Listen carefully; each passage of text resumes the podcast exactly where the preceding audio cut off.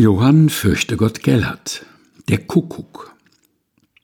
Der Kuckuck sprach mit einem Star, der aus der Stadt entflohen war.